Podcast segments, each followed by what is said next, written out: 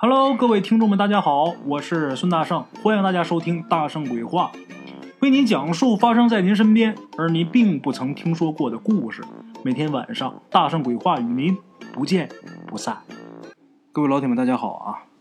咱们今天说呀，湖南这个地方水比较多，相处之地多水。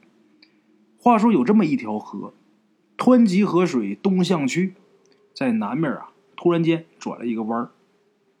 因为转这个弯儿啊，这水势就平缓下来了，形成一处开阔的河滩。当地人呐，管这个地方叫情人滩，还有一个名字叫独行滩。这个地方啊，最忌讳男女一起同行搭船，男女不能一起坐船。为什么呢？咱们得从头说起。话说在很久以前，在这个情人滩的上游。大概能有八百里的地方，有这么一处小镇，这个镇子叫宁平镇。这个镇子当中啊，有这么一对成亲没多久的小夫妻。哎，男的呢叫李生，本来是个读书人啊，虽是读书人，但是没有功名，娶了一个媳妇儿张氏，小名叫阿巧。娶了她之后啊，夫妻二人是恩爱有加。可是呢，日子啊。过得挺难的，贫寒度日。李生呢，心疼媳妇儿阿巧，你说每天呢干活，他每天读书，没有功名，那家里边日子怎么过呢？他媳妇儿给人家做做针线活，给人洗洗涮涮，缝缝补补，挣点零钱换点米粮。丈夫呢心疼她，媳妇儿呢却劝丈夫。你呀，就好好念书。刚开始呢，就是这样，媳妇儿挣点钱，俩人吃饭。后来媳妇儿有了身孕之后，李生这书算是念不进去了，跟媳妇儿啊掏心掏肺的说。李生说呀：“我一个大老爷们，我怎么能忍心看着自己妻子孩子忍饥挨冻呢？纵使书中有经纬。”我也读不进去啊！为今之计啊，我先把诗书放一旁吧。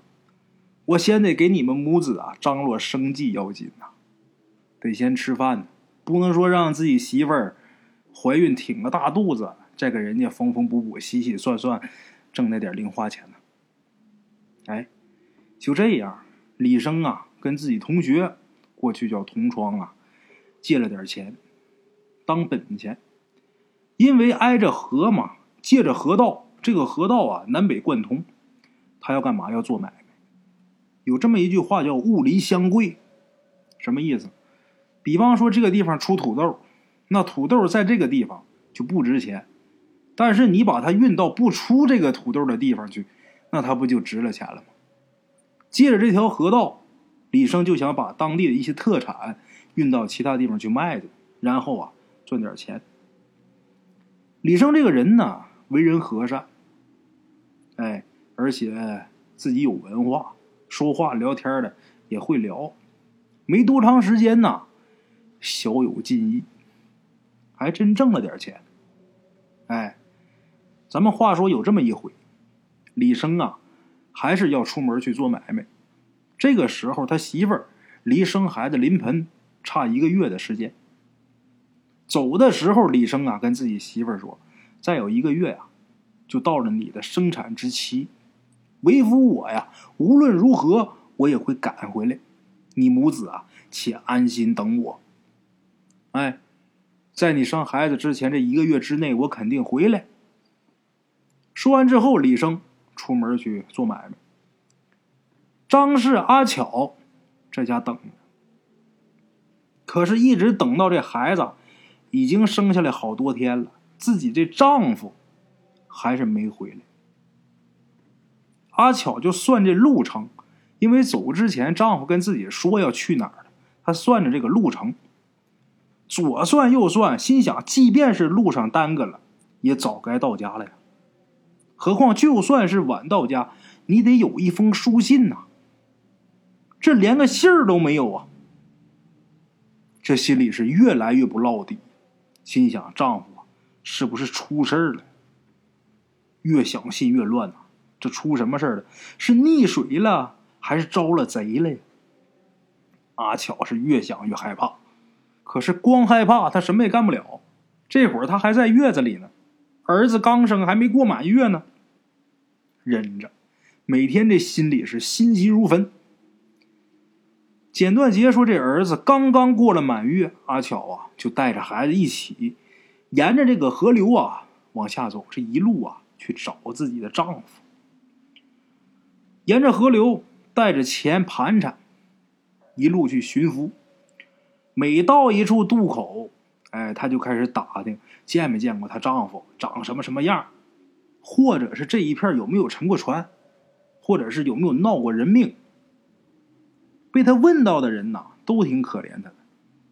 你说年纪轻轻这么一个小媳妇儿，背着一个孩子，真不容易啊！找自己丈夫，虽然可怜他，但是却都摇头，都说没见过呀，也没听说过哪儿有沉船呐，或者说哪儿有匪盗啊杀人的事没有啊。直到有那么一天，阿巧啊背着孩子，脚步轻浮，心中苦楚。在长街转角处时，掩面大哭。这人失魂落魄，找不着丈夫啊，心里边着急，是死是活，死他也有个尸首，找不着，这心里边苦啊。正在这哭着呢，忽然间啊，听见有这么一个声音，这声音说呀：“夫人，哭得如此悲切，可是有什么难解的心事啊？”贫道我善卜卦测天机，为你推算一番如何呀？只需要一文钱便可。一文钱，按现在来说一块钱呗。阿巧这时候回头一看呐，路边有这么一个摆摊算命的道士。说他是道士啊，但是看他这个打扮，又好像道士，又好像不是。你说他是道士吧？穿的这身衣裳啊，又不那么特别像。这个阿巧心想，这大概只不过是一个混江湖的先生吧。这会儿阿巧属于是病急乱投医啊，一点儿辙没有。这跟他说有办法啊，是，马上就掏了一文钱给这老道。这老道接过钱之后，起了一卦。看过这卦之后，老道是闭目掐算，然后老道说呀。瑟瑟东南江边望，正是离人盼故乡。此卦呢，半吉半凶。夫人呐，你只往那江边去寻，你丈夫尚在人间等着你呢。哎，这卦的意思是什么呢？你往啊东南边去寻去，在江边，你丈夫啊还活着呢，等着你呢。这时候阿巧就好像是抓住了救命稻草一样啊。真听这老道的话，往东南水边去找去。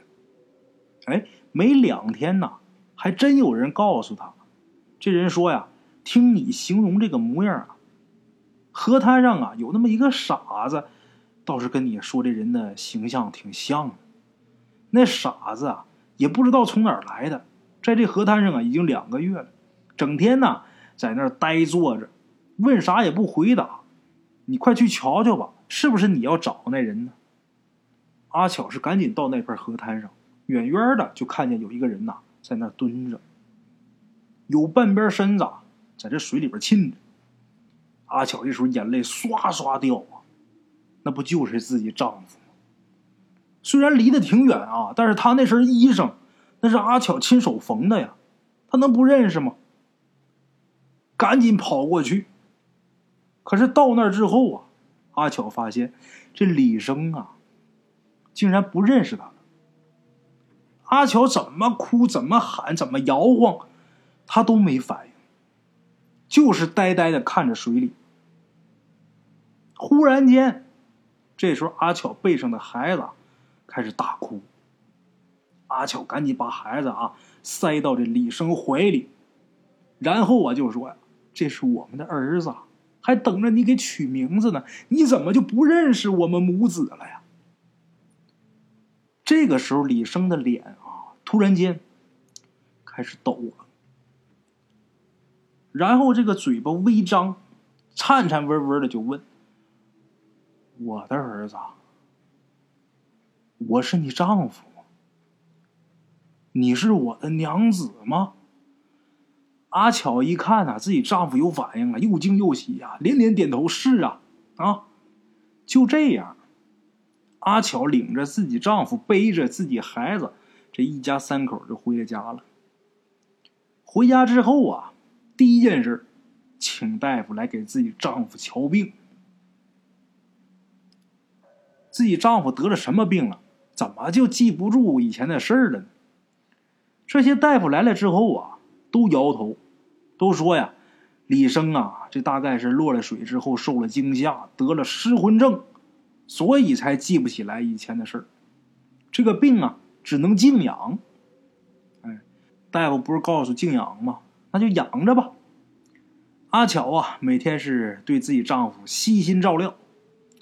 李生呢，在这段时间对阿巧啊说的话很少，可是他却特别喜欢自己儿子，给这孩子啊起个名字叫重圆，大概的意思是感念这一家人还能重新团圆在一起的意思吧。哎，时间大概过了能有一个月，这个时候李生的眼神跟动作呀都变得灵活了，跟阿巧刚开始找到他的时候。截然不同，除了记不起往事，别的呀，都跟正常人一样。有这么一天呢，李生是忽然间对着阿巧啊叹气。李生说呀：“娘子啊，虽然你不计较我把过去的事都给忘了这个事情，可是我呢，总感觉我对不起你。如今之计呀，我想重回那片河滩去看看去。”也许啊，我能想起来点什么。阿巧拦着呀，不用啊，咱现在挺好的，想不起来就想不起来吧，咱们重新开始吧。可是这李生啊，他坚决要回去，我一定要回那儿去看看去，我不能说以前的事我什么都忘了，都不记得了。阿巧拦不住他，拦不住他，不能让他一个人去呀，不放心，抱着孩子一起跟他去，也不能说把孩子自己扔家呀，是吧？就这样。一家三口啊，都去了。这回这一家三口啊，没敢直接走水路，走的是陆路。以前李生做买卖的时候，他都是坐着船顺水直下。那么说，他们家到李生落水的那地方有多远？八百里，可不近啊！走陆路，坐车奔当初那个地方去，一路是沿着县郡而去。哎，这一路上啊。都挺正常的。走到当初道士给他们算命的那个地方啊，阿巧啊就拉着她丈夫想去挂摊上道个谢。当初如果不是人家那道士给他指点，怕是他到现在啊还找不着李生呢。哎，可是这个李生啊，远远的看到那个道士坐在挂摊上，他这脸色啊就很不自在，东张西望。他也不过去跟这道士啊打照面。这个道士离得远远的，上下看了李生半天，然后这老道忽然间笑了，跟李生媳妇就说：“老道，我这卦象灵验吧？小娘子，你且放下心，回去之后好生过日子吧。看你相公的面相，倒是个有福之人呐，你二人必能百年好合，子孙满堂啊！”哎呦，听完之后啊，这阿巧心里边特别高兴，对着老道士道谢。咱把他放一边，先不提。咱就说呀，他跟李生走出去挺远之后，这李生啊，冷笑一声，自己心里边说：“呸，江湖神棍，把我吓一跳啊！”那他为什么会心里边这么想？咱们待会儿再说。简短截说：李生跟阿巧到了那片河滩上。到这之后，李生是面露激动的神情啊，鞋也不脱，袜子也不脱，拉着阿巧就往水里边走。阿巧担心自己儿子，小孩小，怕着凉啊。万一说你说这个河水沾小孩身上冰凉的，小孩再病，他就劝自己丈夫，就说：“咱站河边看一看就得了，咱不用下水了。”可是李生啊，就好像听不见似的，攥紧阿巧这个手腕啊，开始往水里边拽她。这阿巧啊，发现李生不对了，这时候拼命挣扎呀，可是她长得又瘦又小的，怀里边还抱着一个孩子，渐渐的，她就被自己丈夫李生啊，给拽到这个水都没腰的地方。正在阿巧求救无门的时候，这水里边突然间冒出一人来，然后是冲着二人嘻嘻一笑，也没说话。两指夹着一张符，直接贴到李生的脑门子上。这李生被贴了符之后啊，就好像是中了定身法似的，一动不动。但是这两个眼珠能动，两个眼睛里啊，明显露出惊恐、愤怒这个神情。那么说，水里边出了这位谁呀？大伙也能猜得到，那个算卦的老道士。这老道士不知道怎么走的啊，反正是走他们前面去了。事先藏在水里边，用那么一个芦苇杆啊来换气。他这些符咒什么呀，也都是包裹的很好，这水呀浸不湿。哎，躲这水里边等着他们呢。这一冒出来，救了三个人的性命。哎，阿巧跟老道士把李生啊从水里边给拽出来，这会儿他动不了啊啊。阿巧还以为丈夫糊涂了呢，一声连着一声的喊呐：“相公啊，相公！”老道士这时候直摇头，就说：“你别喊了，他不是你相公啊，他是这水里的溺死鬼，他附在你相公身上是要还魂呐。”再看李生这会儿，他的眼睛里边流露出怨恨的神情。这老道士伸手一指，李生啊。本来是不能动、不能说话，眼睛能动吗？这会儿老道士拿手一指，他能说话了。出来这个声音呐，是一个陌生男人的声音。这声音说：“呀，你个杂毛臭道士啊，用你多管闲事啊！这个李生溺水该亡，是我保全了他的肉身，他就应该报答于我呀。借他的身体活上几天，又能如何呀？你赶紧放了我。”要不然我吃了李生的魂魄，你们就再也救不了他了。这老道士啊，咱说要没两下子，他敢在这治这个水鬼吗？他不可能被这水鬼给吓唬住啊！老道士也不知道使了一个什么口诀，这水鬼啊，就如同被油煎火烤，哇哇直叫啊！几番下来，这水鬼再也不敢逞强了，问什么答什么。怎么回事呢？原来这个水鬼呀，待在这个水里边已经不知道多少年了。有人落水，他可以抓这个人做替身，但是他都没要。为什么？因为当初他是跟自己妻子还有一个一岁半的儿子一起过河的时候，一起溺毙在这河里的。他不愿意独自去投胎往生，他想要啊，这一家三口啊。一起得到解脱，可是等这么多年呢，始终是没机会。也是那玩意哪有说一家三口这么齐刷刷都落水，都让他们三个抓替身的，有一个掉的，哎，他还不走。话说那天呢，这李生他不慎落水，魂魄半散，这水鬼呀，借此机会附到这李生的身上。这个水鬼啊，跟他媳妇儿。那个女水鬼呀，这两个鬼呀，压根就没打算去投胎，就没打这方面的主意。他们就是想找上一家三口，借肉身还魂。因为这个，这个水鬼呀，才把巧儿还有孩子带到河边上，想把这个母子啊溺晕，给他呛迷糊，这魂魄半散的时候，这个水鬼他的媳妇和儿子才能借了肉身。虽然是想害人命，但是他们也是为了夫妻相守、父子之情，为了一家人能在一起。所以这个水鬼最后啊，还跟这个老道士说：“求道爷放了我吧，我再也不敢了。”这时候这老道士啊，拿眼睛看巧儿，巧儿呢，这时候想起来自己千里寻夫的这个苦啊，他竟然开始同情这个水鬼了。他同情这个水鬼夫妻情深。然后巧儿啊跟老道求情，就说呀，那水鬼呀，只要是把她丈夫李生还回来就行。那水鬼一家子，他们不愿意分开，这个也没错。只要他们发誓以后不再害人，就放了他们吧。即使是做鬼呀，也比离别强啊。